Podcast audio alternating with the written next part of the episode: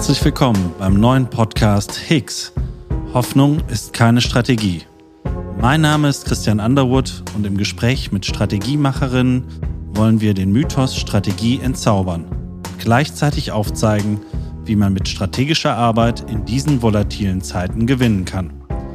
Der Titel unserer heutigen Folge lautet London Calling und ich begrüße ganz herzlich Sarah Buschmann, Director Digital Strategy bei Virgin Media. Wir sprechen mit ihr darüber, wie man in Zeiten von Corona und Brexit als Deutsche von Bottrop aus die digitale Transformation eines britischen Telco-Riesen vorantreibt. Sarah, herzlich willkommen. Hi Christian, vielen Dank. Sarah, ich äh, stelle dich einmal ganz kurz vor. Du hast äh, Business Economics äh, in Wittenherdecke studiert, bevor du dann das Online-Geschäft des Autoveredlers Brabus in Bottrop aufbautest. Äh, seit dieser Zeit hatte ich das digitale Thema einfach nicht mehr losgelassen. Und ähm, so bist du dann nach deinem MBA an der WHU für rund vier Jahre äh, bei der Metro-Tochter Hospitality Digital eingestiegen. Heute verantwortest du als Director Strategy die Transformation des Premium-Telco-Anbieters Virgin Media in London. Sarah, kannst du uns kurz ein paar Stichworte zu Virgin Media geben? Ja, sehr gerne. Virgin Media ist, ähm, wie du sagtest, ein Premium-Telco-Anbieter ähm, in der UK, in Großbritannien. Virgin kennen vielleicht viele von Richard Branson, daher auch unser Name Virgin Media gehörte zur Branson oder zur Virgin, äh, Virgin Gruppe von Richard Branson, gehört aber heute der Investmentgruppe Liberty Global. Wir haben 12.000 Mitarbeiter ungefähr und machen ähm, roundabout 5 Milliarden Pfund Umsatz mit äh, 10 Millionen Kunden. Wir haben unser eigenes Netzwerk, wir haben vier Produkte, ähm, Internet, Telefonie, also Festnetz und Mobil ähm, und TV. Ja, und seit der Pandemie gehören wir zur kritischen Infrastruktur des Landes. Also wir versorgen Kunden mit ja, essentiellen Service. Denn ohne Internet und äh, Telefonie und Fernsehen ist die Pandemie doch relativ langweilig für alle. Also als Telekommunikationsunternehmen spielt er ja wirklich eine sehr gewichtige Rolle in diesen Zeiten. Ohne, ohne Internet und Co. Da sind wir alle verloren. Seid ihr heute denn schon bereits ein Digital Champion? Also wir sind digital vertreten, ja. Okay. Ähm, ich glaube, was wir gemacht haben, ist das Typische aus dem Analogen ins Digitale übersetzt. Ja, also das heißt, wir kommen von der High Street, haben Offline-Shops, Offline-Läden gehabt und da eben unsere Produkte verkauft und haben natürlich in den letzten Jahren eine digitale Kompetenz aufgebaut, aber eben wie gesagt in der direkten Übersetzung aus dem Analogen. Das heißt, da ist noch ziemlich viel Raum nach oben und das äh, ist genau der Grund, warum ich da bin, das Team um mich herum da ist, weil wir wirklich, wir nennen das einen Step Change im Digitalen machen oder erreichen mhm. wollen. Mhm. Das heißt nicht nur eine kleine Optimierung von dem, mhm. was wir bereits haben, sondern tatsächlich fundamentale Änderungen ja, von unserer digitalen Präsenz und Art und Weise, wie wir mit unseren Kunden umgehen. Und das Ganze ist auch schon vor der Pandemie passiert. Mhm. Das heißt, wir haben angefangen, ein eigenes Team aufzubauen mit starken Kompetenzen im digitalen Bereich, also wirklich Experten von außen reingeholt. Aber natürlich ne, durch die Pandemie hat sich das Ganze noch ein bisschen, bisschen beschleunigt. Und ich glaube, wir haben einfach festgestellt im letzten oder in den letzten Jahren, vor allen Dingen im Jahr vor der Pandemie, dass eine starke Marke und Virgin an sich ist einfach eine sehr starke Marke und in UK ist Virgin Media eine sehr starke Marke im Telco-Bereich die starke Marke allein reicht eben nicht mehr im Digitalen. Es gibt so viel mehr, was wir erreichen müssen, um dem Kunden die beste Experience und die beste Journey zu geben. Mhm. Wenn ich jetzt mal an die, an die Mitarbeiter denke und ein großes Telekommunikationsunternehmen denke, hat man da digital schon in der DNA oder ähm, ist das auch viel Überzeugungsarbeit, die ihr da leisten müsst? Definitiv viel Arbeit, die da zu tun ist. Wie das immer so ist, äh, es gibt Leute, die sind da leichter zu überzeugen und die haben auch Lust dabei zu sein. Und es gibt Leute, die vielleicht ein bisschen skeptisch sind, mhm. aber positiv gestimmt. Und dann gibt es eben diese dritte Gruppe von Leuten, die damit erstmal nichts zu tun haben möchten. Und abhängig davon, wo dann die Meinungsmacher und die Stimmungsmacher sind, ist es dann eben entsprechend schwierig. Generell vom Unternehmen her, wie gesagt, 12.000 Mitarbeiter, würde ich sagen, digitale DNA nicht unbedingt. Unser Fokus bei Virgin Media war viel mehr in dem Sales- und Konsumerbereich, also im Verkauf mhm. und im Marketingbereich. Mhm. Und der Shift ins Digitale ist jetzt essentiell. Okay.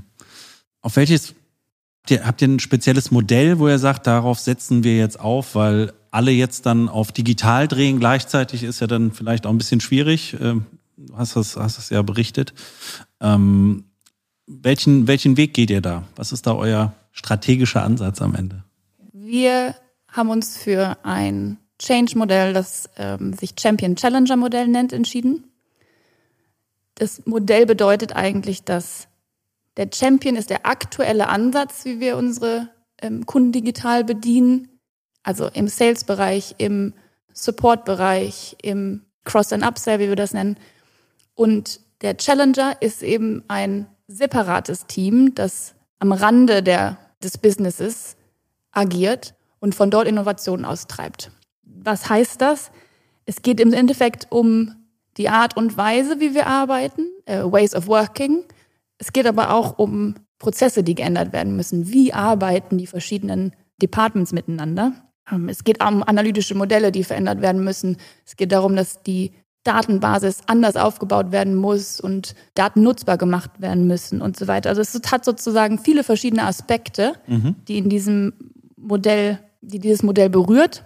Und der Grund, warum wir es eben machen, ist, dass es hilft, Innovation und, und, und Change ins Business zu bringen, ohne das, was wir BAU, Business as usual, nennen, total durcheinander zu bringen. Das heißt, wir bleiben stabil in unserem, in unserem Kern und bringen trotzdem den Change, den Wechsel rein, den wir brauchen. Mhm. Jetzt hast du ganz viele Sachen genannt. Prozesse verändern, ganz vielen Ebenen, ganz unterschiedliche Dinge. Hat dich vielleicht eine Komponente überrascht, an die du vielleicht vorher nicht so stark gedacht hast? Also ich glaube, dass mich in dem, ähm, ich bin jetzt seit einem Jahr bei Virgin Media, ich glaube, dass mich doch einige Dinge überrascht haben, obwohl sie am Ende vielleicht doch äh, vorhersehbar waren.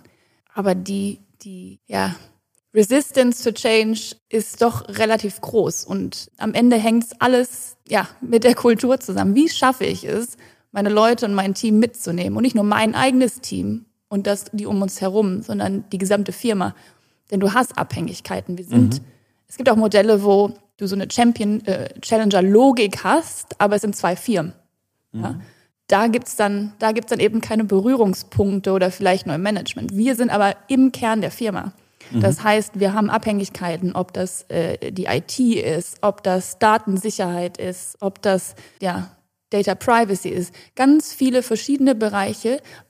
Da bedienen wir uns eben an dem großen Konzern mhm. und an den Strukturen im großen Konzern. Und das erfordert dann doch, dass du alle mit auf die Reise nimmst. Du startest aber mit diesem Challenger als kleines, innovatives Team. Du willst ja auch nicht von der Struktur zu groß werden. Flache Hierarchien, schnelle Entscheidungen und auf einmal verstehst du, wie wichtig Kommunikation ist, obwohl du eigentlich gar keine Zeit hast zu kommunizieren, weil du dich so schnell drehst. Wie, wie, groß ist dein Team, wenn ich fragen darf? Also im, im Challenger sind wir vielleicht, vielleicht sind wir 50 Leute. Mhm. So, dann hast du nochmal externe dazu. Wir haben natürlich für unterschiedliche Bereiche noch externe dazu. Dann hast du vielleicht nochmal noch mal den gleichen Anteil. Mhm. Im Vergleich zu den, zu den anderen Departments ist das, ist das sehr klein. Aber ich könnte es mir auch nicht anders vorstellen, denn ich will nicht mit jedem absprechen müssen, was wir wann wie wo machen. Mhm. Und ich will vor allen Dingen keine, kein mittleres Management einziehen, wo dann irgendwer, nur wenn er was von rechts nach links bewegt, sich da das absegnen lassen muss. Das heißt, wir versuchen, kurze Wege zu haben, flache Hierarchien. Aber das bedeutet natürlich auch, dass wir viel in einem Team covern müssen, wofür es sonst im großen Konzern, ja, eine eigene, weiß ich nicht, Kommunikationsabteilung äh, für gibt. Mhm. Und das ist doch ein Ding, was mich, was mich ähm, überrascht hat, wie sehr, wie sehr der Konzern Kommunikation braucht und wie sehr sie das auch einfordern von uns. Würdest du sagen, das Ganze hat sich durch Corona jetzt nochmal verschärft? Also sozusagen alle digital zu Hause im, im virtuellen Raum? Braucht das noch mehr Kommunikation? Ja, also für uns, ich arbeite aus Deutschland ähm, momentan, gerade jetzt, wo wir alle im Lockdown sind. Ähm, das heißt, ich habe nochmal noch mal gefühlt einen weiteren Weg. Aber am Ende sind bei uns alle im Homeoffice. Es gibt nur noch ganz wenige, die tatsächlich, äh, die nicht von zu Hause arbeiten, weil sie es nicht können, weil sie zum mhm. Beispiel in unserer Netzwerksparte ähm, Kabel verlegen. Ne? Und ähm, das geht schlecht aus dem Homeoffice. Genau. Die sind natürlich noch unterwegs auf der Straße und legen halt tatsächlich noch aktiv Netzwerk aus, aber ansonsten sind alle anderen im Homeoffice. theoretisch finde ich, wenn du ein eingespieltes Team hast, ist das anstrengend, aber es ist okay. Mhm. Bei uns im Team, ich bin die älteste Mitarbeiterin und ich bin seit einem Jahr da. Okay. Das heißt, wir haben uns gerade zu Beginn der Pandemie geformt. Mhm. Neue Teammitglieder sind dazugekommen während des ersten Lockdowns, während des zweiten Lockdowns. Und das bedeutet natürlich, dass wir als relativ kleines Team, kleine Unit, zusammenhalten müssen und, und äh, einander auch Rückendeckung geben müssen, weil eben viel Pushback natürlich aus dem Unternehmen da ist. Aber dafür musst du erstmal was aufbauen, dass das Team zusammen funktioniert. Wir hatten diese Chance nicht. Und das ist für mich ein großer Punkt, der mir sehr fehlt, muss ich sagen. Mhm. Ähm, und es hat natürlich die Arbeit von zu Hause erschwert. Trotzdem muss ich sagen, mein Chef, unser Chief Digital Officer, hat alle Teammitglieder äh, selbst ausgewählt, ist, was darin resultiert, dass jeder bei uns eine spannende Geschichte hat. Irgendwie individuelle Besonderheiten. Jeder hat, jeder hat irgendwie was Besonderes. Mhm. Das bedeutet, in der Zusammenarbeit funktionieren wir super gut, weil jeder irgendeine spannende Ecke Kante hat. Es wäre eben schöner gewesen, wenn wir ein bisschen Zeit gehabt hätten, uns miteinander zu, ja, uns kennenzulernen und, und ein bisschen, ja, eine Freundschaft auch zu entwickeln um dann den anderen besser zu kennen. Wir haben es natürlich so gut wie möglich digital versucht oder versuchen es immer noch, mhm. aber ich glaube, alle ähm, bei uns freuen sich wirklich darauf, wenn wir tatsächlich mal in den Pub gehen können abends und ein Bier trinken und mal auch Dampf rauslassen können über das, was da gerade am Tag passiert ist. Ja, völlig klar. Ähm, setzt ihr bei euren Arbeitsweisen dann auch verstärkt agile Methoden ein? Genau. Im, im Challenger sind, arbeiten wir ähm, 100% agil. Mhm.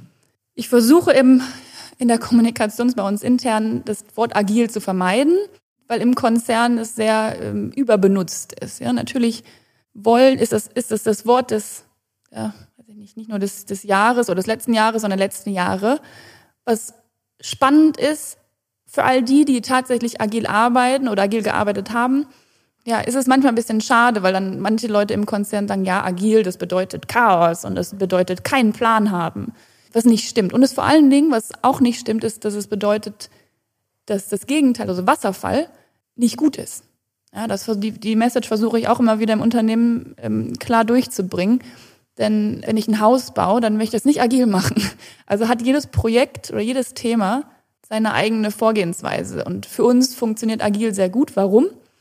Weil wir nah am Kunden arbeiten und wir testen unsere Lösung immer aus. Das heißt, wir glauben einfach nicht daran, dass ein Manager an seinem Schreibtisch weiß, wie seine Kunden reagieren auf eine gewisse Lösung, auf eine gewisse Journey. Und so probieren wir das aus. Das ist aber neu für die Firma. Mhm. Und so stoßen natürlich zwei unterschiedliche Welten aufeinander. Im Challenger ist es kein Problem, weil die Leute, die wir im Challenger haben, sind alle, haben alle vorher agil gearbeitet, kennen die Logik und, und, und arbeiten tagtäglich so. An den Bereichen, wo wir Abhängigkeiten haben, zum Beispiel mit unserer IT, die haben einfach jahrzehntelang anders gearbeitet und verstehen auf einmal nicht, dass ihre Prozesse, die vorher immer funktioniert haben, bei uns nicht funktionieren. Und so sind wir natürlich am Anfang oft äh, aneinander geraten und haben viel Zeit verloren, weil wir erstmal einander verstehen mussten. Und ich glaube, mittlerweile sind wir in einem, in einem Modus, wo wir zumindest verstehen, dass wir unterschiedlich arbeiten. Und eine meiner Aufgaben ist eben auch, den Change in, also in die Struktur zu bringen und zu verstehen, wie können wir denn Agilität mit, ja, mit einer verwasserfalten Firma verbinden und wo können wir Prozesse rausziehen, die eben dann anders gehen. Und das bedeutet manchmal wirklich ein starkes Umdenken in, ja, in manchen Bereichen der Firma. Mhm. Du hast ja eben Kultur angesprochen. Das ist auch ein Teil von Kultur. Jetzt äh, seid ihr ja wesentlich in UK unterwegs. Hat das nochmal einen Einfluss? Also du im Homeoffice in Bottrop, äh, Team in London oder der ganzen Welt verstreut. Was macht das denn mit der Zusammenarbeit? Kultur ist für mich bei dem Thema Change Punkt Nummer eins auf der Liste. Und ich, manchmal habe ich das Gefühl, dass Manager das nicht, entweder es nicht wahrnehmen oder es nicht wahrhaben wollen und einfach sagen, so, das machen wir jetzt und das setzen wir jetzt durch. Das setzen wir jetzt um. Wenn aber die Leute nicht mitziehen und ich muss nur eine Person an einem, an einer gewissen Stelle haben, die wichtig ist, an einer Abbiegung haben, die wichtig ist und die Person sagt mir, hey, das verstehe ich nicht oder da habe ich keine Lust drauf, das mache ich jetzt nicht, dann habe ich verloren. Da muss ich so viel Kraft aufwenden, um dagegen zu arbeiten, die habe ich nicht. Vor allen Dingen nicht, wenn, wenn man so radikal arbeitet wie wir, indem wir wirklich an allen Schrauben gerade drehen. Und deswegen ist für mich das Thema Kultur super wichtig und ich versuche immer wieder das Weiche im Kopf der Menschen da rauszunehmen. Kultur ist gar nicht so, das ist nicht Shishi. Mhm. Ja, das ist, das ist so relevant. Und ich habe es am Anfang gesagt, du musst die Leute mitnehmen. Und die Frage ist, wie schaffst du das, ohne den riesen Kommunikationsaufwand, den du vielleicht in deinem Team nicht stemmen kannst? Aber wie schaffst du es trotzdem, die Geschichte zu erzählen? Am Ende musst du immer die Geschichte erzählen. Und das ist eine Thema. Ich glaube, das andere Thema, das immer mit Change verbunden ist, ist das Thema Angst. Ich sage immer, no change without loss. Also Change bedeutet immer, dass irgendwer irgendwas verliert. Es bedeutet auch, dass was Neues kommt, aber im ersten Moment mhm. ist es immer, dass, dass man was verliert. Und ich finde es immer so interessant, dass für die Natur ist, ist Wandel, das, das ist Wandel das Leben. Ja? Für den Menschen aber ist der Wandel etwas, wogegen er sich sträubt. Das heißt, er ist gar nicht kompatibel. Es ist erstmal ein Abstoßen. Mhm. Und da ist die Frage, wie schaffe ich es, die Leute mitzunehmen und die Angst zu nehmen, dass das, was da vor ihnen liegt, was ich ihnen vielleicht heute auch gar nicht genau erklären kann, mhm. dass das, was vor ihnen liegt, spannend und aufregend ist und nicht bedeutet, dass sie unbedingt was verlieren. Wenn wir jetzt mal, ich sag mal, eins der Klassiker-Zitate äh, aus dem Strategiebereich nehmen, äh, Culture Eats Strategy for Breakfast, ähm, würdest du das voll und ganz unterschreiben, ne? wenn ich dir so lausche? Absolut und ich glaube, dass das eine ähm, ohne das andere nicht gibt. Mhm.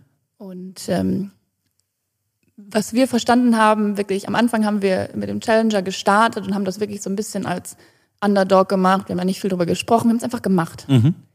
Aber irgendwann, je größer du wirst und je mehr du machst, desto mehr Radau machst du auch in der Firma und deswegen und, und desto mehr Leute sind auch davon berührt. Und dann irgendwann musst du musst du herausfinden, wie gesagt, wie du die Leute mitnimmst. Und ein Thema, was ich gerade in der Pandemie, gerade in dem Arbeiten von zu Hause immer mehr merke, ist, die Leute brauchen einen Grund. Warum, warum mache ich das ja eigentlich? Irgendeinen Purpose, warum sie hier sind. Ich ne, das kennen wir aus unserem privaten, aus unserem Eigenleben. Warum bin ich eigentlich hier und was will ich erreichen? Aber genau dasselbe muss ich auch in der Firma haben. Ich muss verstehen, warum ich jeden Morgen aufstehe, mich vor meinen Laptop setze und da x Stunden sitze, Videokonferenzen habe, habe ohne Ende, E-Mails beantworte ohne Ende und danach ja drei Meter weiter auf die Couch gehe und dann ähm, versuche den Kopf auszuschalten. Warum mache ich das eigentlich?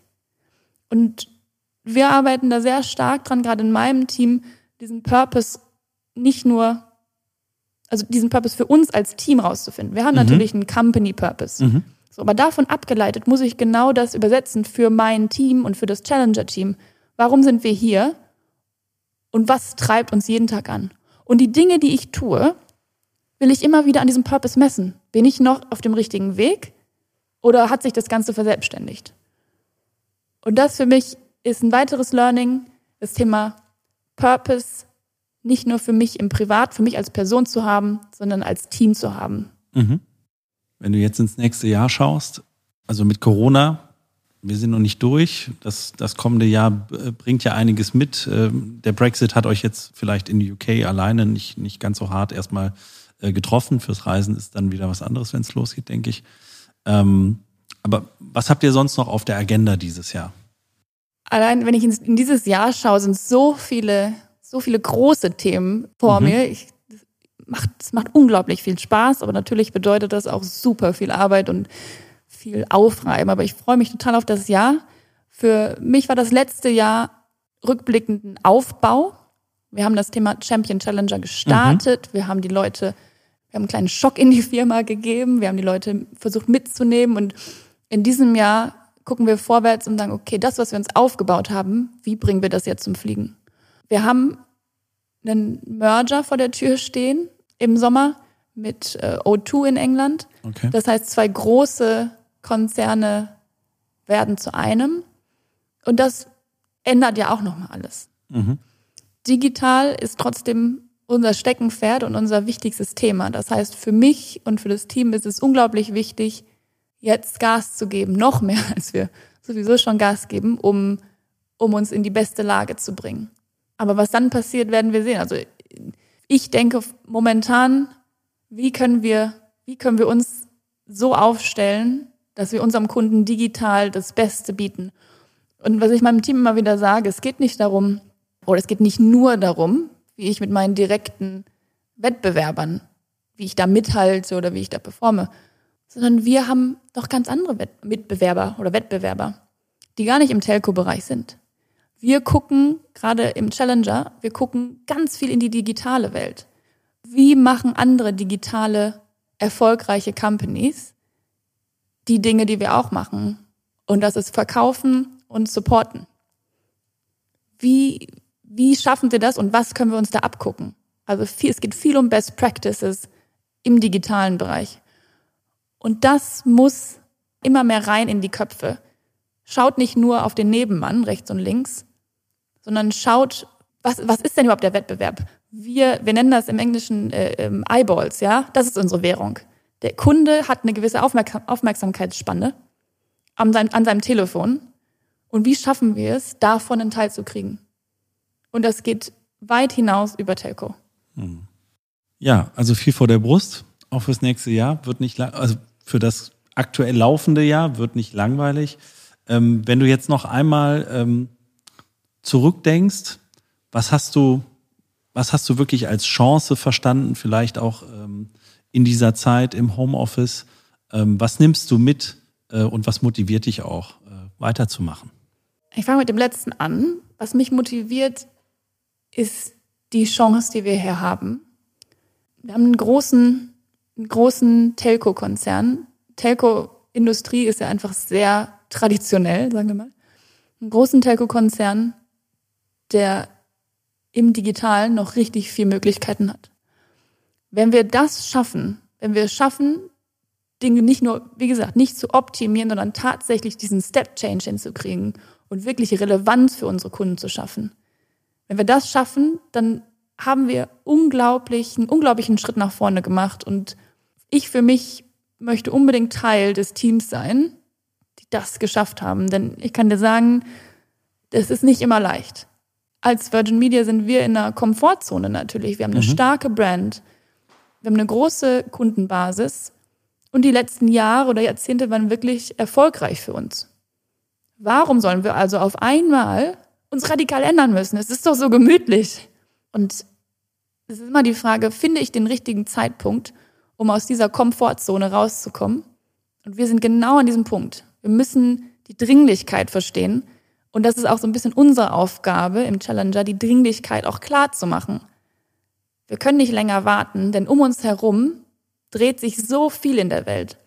Und die Pandemie war für uns nur so ein kleiner, okay, vielleicht kein kleiner, aber ein Jumpstart, ein Push, der sagt, okay, jetzt müsst ihr richtig Gas geben. Ja, aber dass wir uns ins Digitale bewegen müssen, ist schon lange klar. Aber diese Dringlichkeit eben nicht, weil wir relativ komfortabel sind. Und das, das ist für mich, wenn wir das geschafft haben, das ist mein großer Motivator.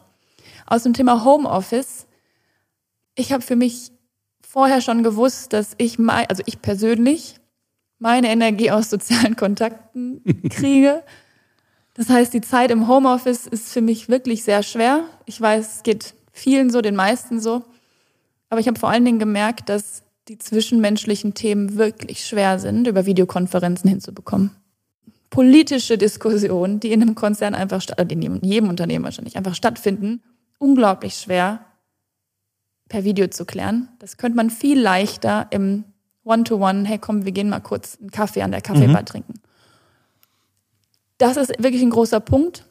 Plus, ich denke mal, das, was wir alle erleben, durch das Homeoffice wird die Arbeit viel mehr, denn es gibt viel, es gibt keine natürliche Grenze. Ich muss nicht nach Hause fahren.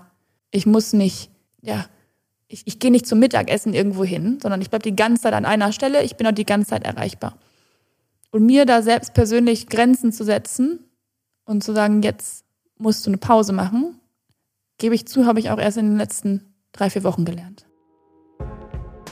Ja, Sarah, vielen Dank. Ich fasse einmal zusammen, eigentlich ein schönes Schlusswort. Äh, sich Grenzen setzen, um wieder richtig Gas geben zu können. Ich glaube, das nehmen wir alle mit. Und äh, ja, herzlichen Dank, dass du heute hier warst und äh, uns ein bisschen hast teilhaben lassen äh, an deiner Erfahrung in diesen Zeiten. Vielen, vielen Dank. Super. Danke, dass ich da sein durfte.